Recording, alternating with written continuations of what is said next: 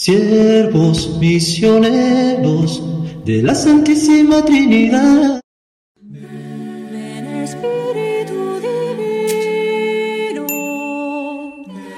manda un rayo de tu nombre desde el cielo. Excelente jueves tengas, hermano y hermana.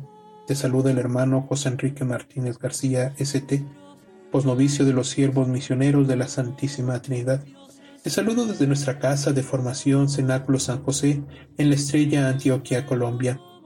El día de hoy tengo el gusto de compartir contigo el Evangelio correspondiente al jueves de la vigésima séptima semana del tiempo ordinario, jueves 12 de octubre. Dispongamos nuestro corazón a este espacio de oración, en el nombre del Padre, del Hijo y del Espíritu Santo. Amén.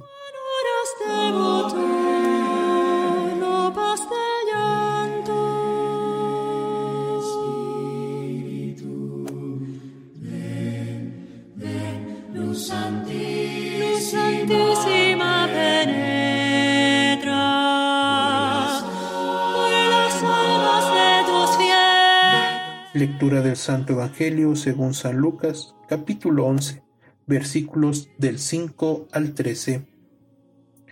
En aquel tiempo dijo Jesús a sus discípulos, Supongan que alguno de ustedes tiene un amigo y viene durante la medianoche y le dice, Amigo, préstame tres panes, pues uno de mis amigos ha venido de viaje y no tengo nada que ofrecerle. Y desde adentro, aquel le responde, No me molestes, la puerta ya está cerrada, mis niños y yo estamos acostados, no puedo levantarme para dártelos. Les digo que, si no se levanta y se los da por ser amigo suyo, al menos por su importunidad se levantará y le dará cuanto necesite.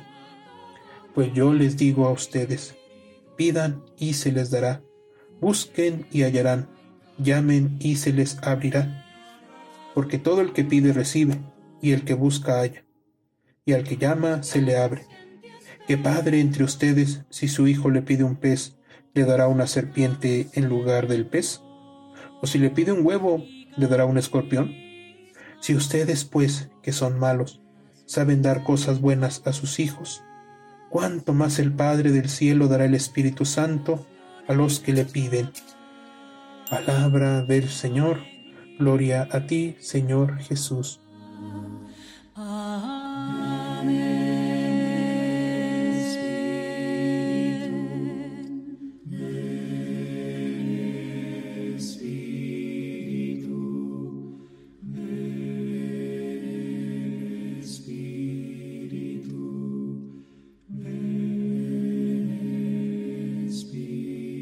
El pasaje del Evangelio que se nos regala el día de hoy es un momento de aprendizaje por parte de los discípulos de Jesús, y es quizás una de las enseñanzas más hermosas que el Señor comparte en su vida terrena con sus discípulos y seguidores. Qué verdad tan alentadora nos regala Jesús. Cuánto más el Padre del cielo dará el Espíritu Santo a los que se lo piden. Sin lugar a dudas, hermanos y hermanas, es un mensaje que nos debe llegar hasta el corazón un mensaje y una enseñanza tan indispensables para nuestro día a día. Acudir insistentemente a Dios en nuestras necesidades. La manera en la que nos enseña Jesús, por medio de esta parábola, podría parecernos a nosotros, si nos encontramos en los zapatos del que ya estaba acostado, una enseñanza un tanto molesta. Es porque se nos invita a no rechazar ninguna petición. Pero mis hermanos, esa solo es la mitad de la enseñanza. Jesús en realidad nos está enfatizando en la insistencia. En la insistencia en una de las acciones más importantes en nuestra vida. Insistir en la oración. Pidan y se les dará. Busquen y encontrarán. Llamen y se les abrirá, nos dice el Señor. La insistencia en la oración, mis hermanos, debe estar acompañada realmente de una necesidad, no de un capricho. Es ahí que la insistencia, la necesidad de encontrarnos con Dios y sabernos necesitados de su gracia, se convierte en un encuentro real, en donde sentimos un alivio a nuestra carga. ¿quién no se siente aliviado cuando sus necesidades son satisfechas?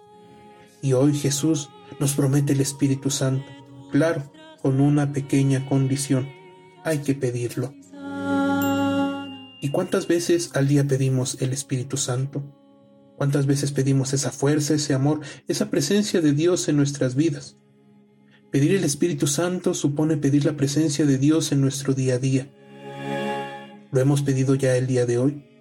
¿Hemos pedido que su gracia nos acompañe y que satisfaga nuestras necesidades del día a día? ¿O simple y sencillamente nos hemos cansado de insistir? Nos hemos acostumbrado de que al no recibir respuesta al primer llamado, dejamos de tocar. Hoy el Señor nos llama a la insistencia, a la perseverancia, a la confianza de que nuestras llamadas serán atendidas.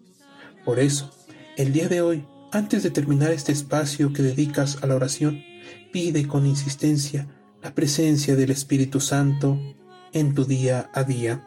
Que Dios nos bendiga.